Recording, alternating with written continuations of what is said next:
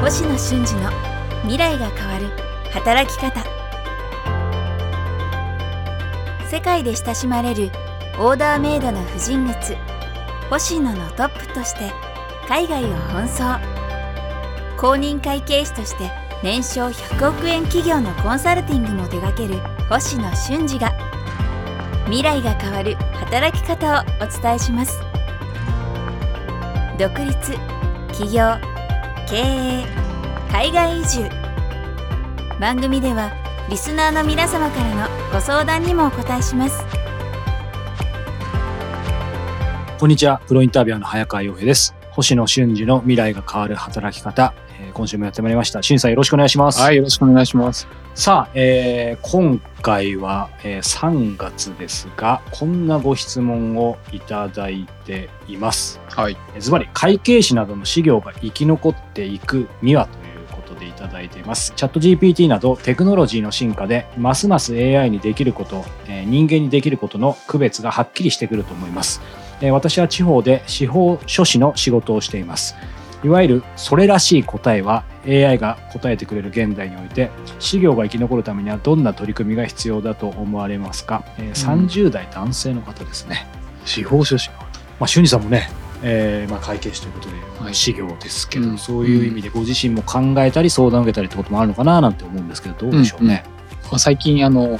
流行りというかですね、あのようやく芽生えてきたというかですね、多分分野だと思うんですが、はい。あの私の中だとここの10年、はい。10年だとこの生き残っていくは当然その今までもあってあのこれからもある、まあ、形が変わってるんでしょうとはい。いう話だと思っています。うん。でその、えー、と形が変わってるというのは、はい。AI が入ってくると、うん私の業務自体も、まあ、使いもするんですが、うんえー、と当然使うわけであってなんか取って変わるわけではないんですよね。全然違いますね。例えばなんか去年からね GPT-4 みたいなもの言ね言言語のものが出てきていて、まあ、ただ汎用 AI というもの,、うんあのいわゆる人にとって変わるような能力を持ってるものっていうのはまあ今のところできていないと。でまあ、それがあのできていくフェーズがあうんのおそらく一定あって、例えば2023年うん。から例えば5年10年の期間が、を得て、えー10年ぐらいすると、はい。もしかすると、まあ、汎用 AI 型ができると、まあ、それその時はまた変わってくるでしょうという話で、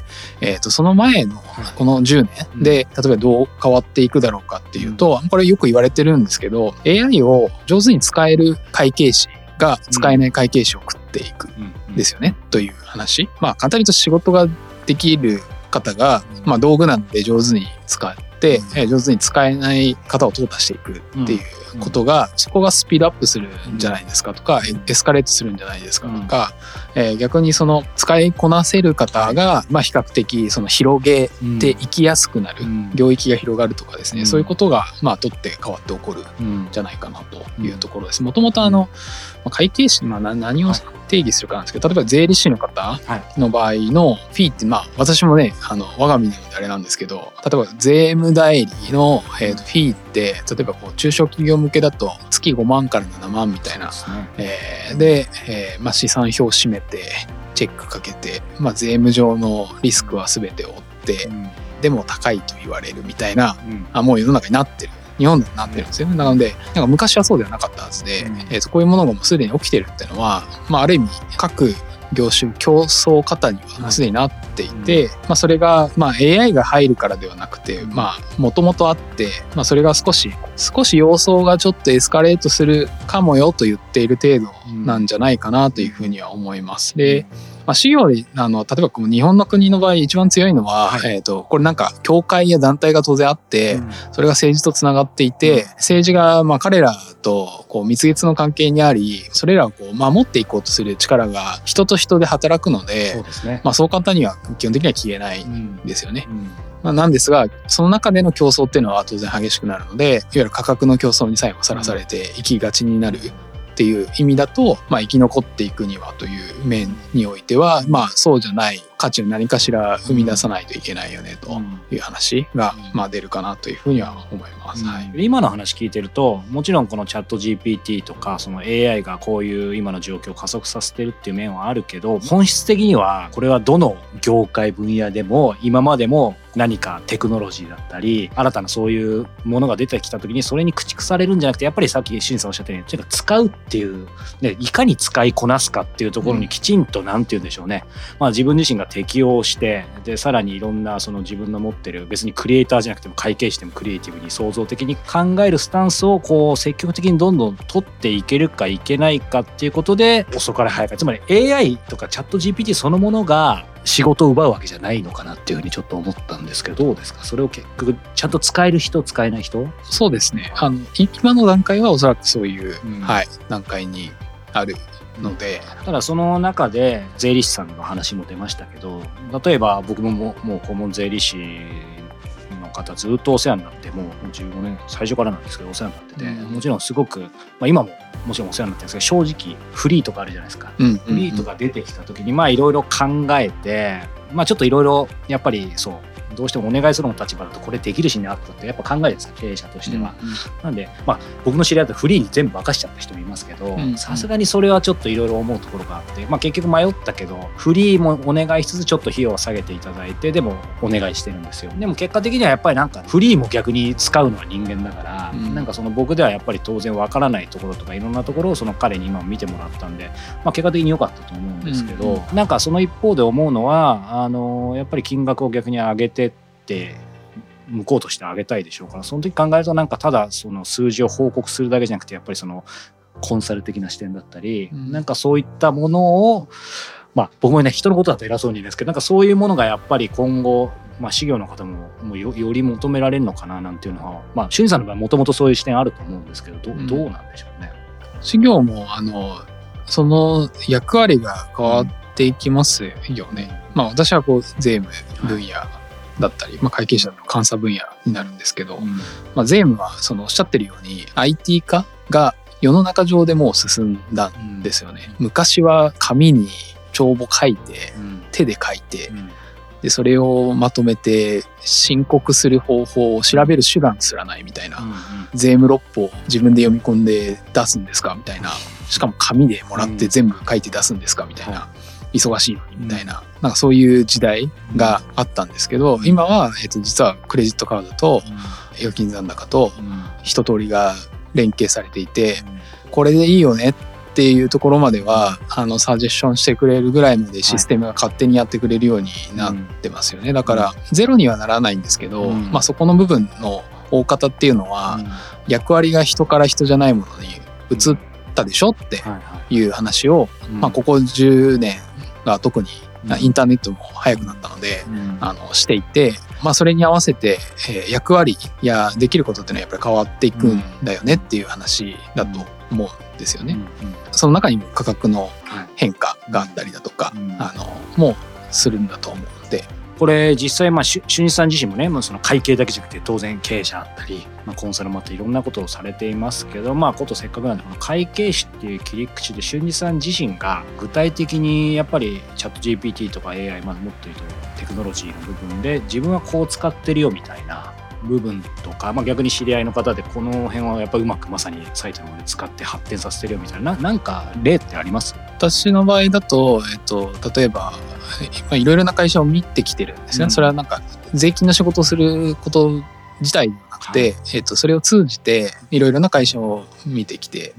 いて、いろいろな人と関わっていて、はい、まあ、その見方や経験というのが、うん、まあ、自身が起業したことに生かされるっていうことが、うん、えー、まあ、当然一番、はい、一番のフィードバックなのかなというところですね。はい、例えば、しんさん、チャット GPT をこう会計の仕事で使ってますみたいなものは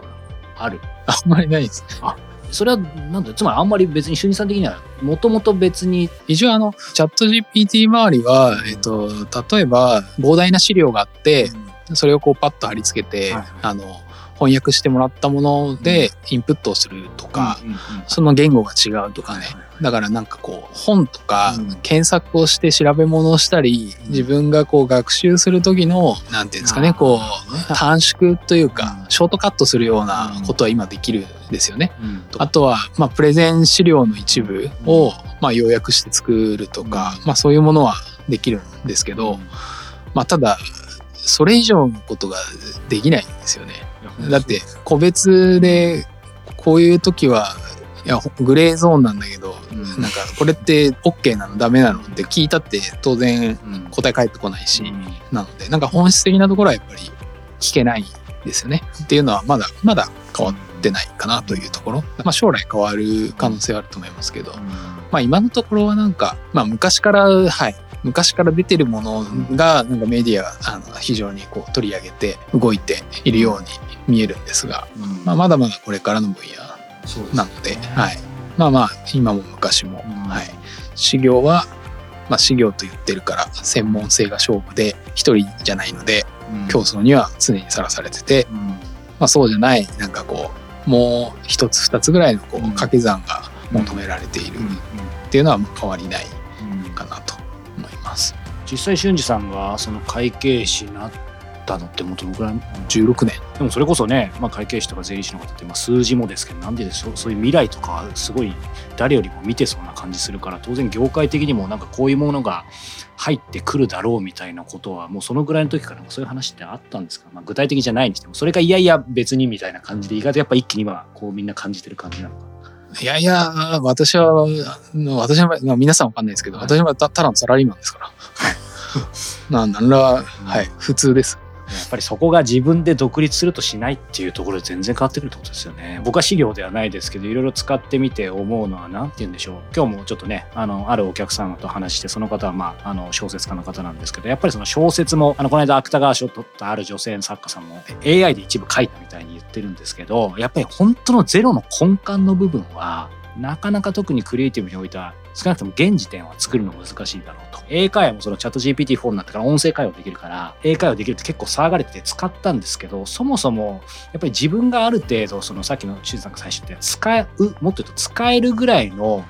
力がないと、そのチャット GPT が返したものが正しいかとか、形としては出てきますけど、うん。なんかその辺が判断できないので例えば検索エンジンができた時もなんかこれで何でも調べられるっていう万能感を覚えたんですけどなんかチャット GPT もそれに似たものを覚えるけど結局は別にそのチャットボックスから出てくるものとか検索ボックスから出てくるものが魔法なわけじゃなくてそれをどう検索するかとかこっちがある程度リテラシーとか実力がないと今のところネット上に基本的に転がってるものを出すだけじゃないですか。うん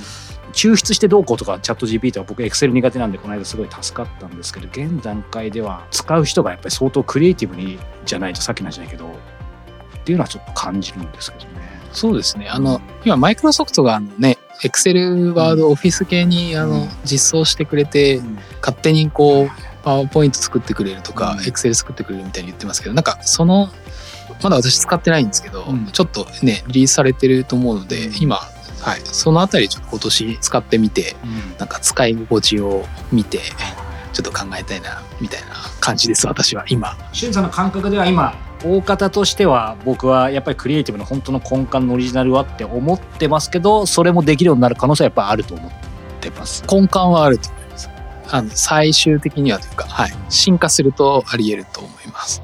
そうするとそれを上回る僕らまたね創造性必要かなということをまあ思いつつまあじゃあしんさんはちょっと今後そのマイクロソフトも試してみようかなと。試してみようかな。はい。またそのねあのレポートも聞きたいと思います。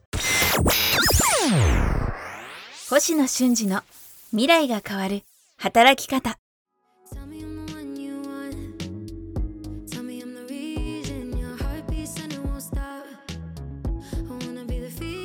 さあエンディングのお時間ですが最近あのまたね海外もよく行かれてると思いますけど相変わらずあのイヤホンは坊主のイヤホンですか？相変わらずですね。いやなんか最近ちょっとうちの家族で私事なんですけどあのイヤホン壊れた人間がいて AirPods をまあちょっと買ってあげてはい。で結局それで良かったんですけどなんか娘は AirPods はちょっと高いからなんか安いのでっていうので買ったんですけど娘は満足してるんですけどちょっとそれつけさせてもらったらやっぱり AirPods に慣れてから接続性がすごい悪くて、ストレスだったんですけど BOSE は全然？坊主はですねあの全然問題ないですけど、うんうん。私一回なくしまして。あらどこで？飛行機。いやわからないんですけど。あそっか。なくす人はどこでなくしたかわかんない。と思うんですけど、なくしまして、はい。意外となんですかこうポロッと落ちるので、うん。あの皆さんお気をつけください。ってことですね、はい。ただまあクオリティはもう文句なしと。はい。僕もいつか機会あったら試してみたいと思います。さあ、えーこの番組では引き続き皆様から、えー、しんじさんへの、えーご質問を募集しております。詳しくは概要欄の方をご覧いただけたらと思います。ということで、えー、しんさんまた次回もよろしくお願いします、はい、よろしくお願いします。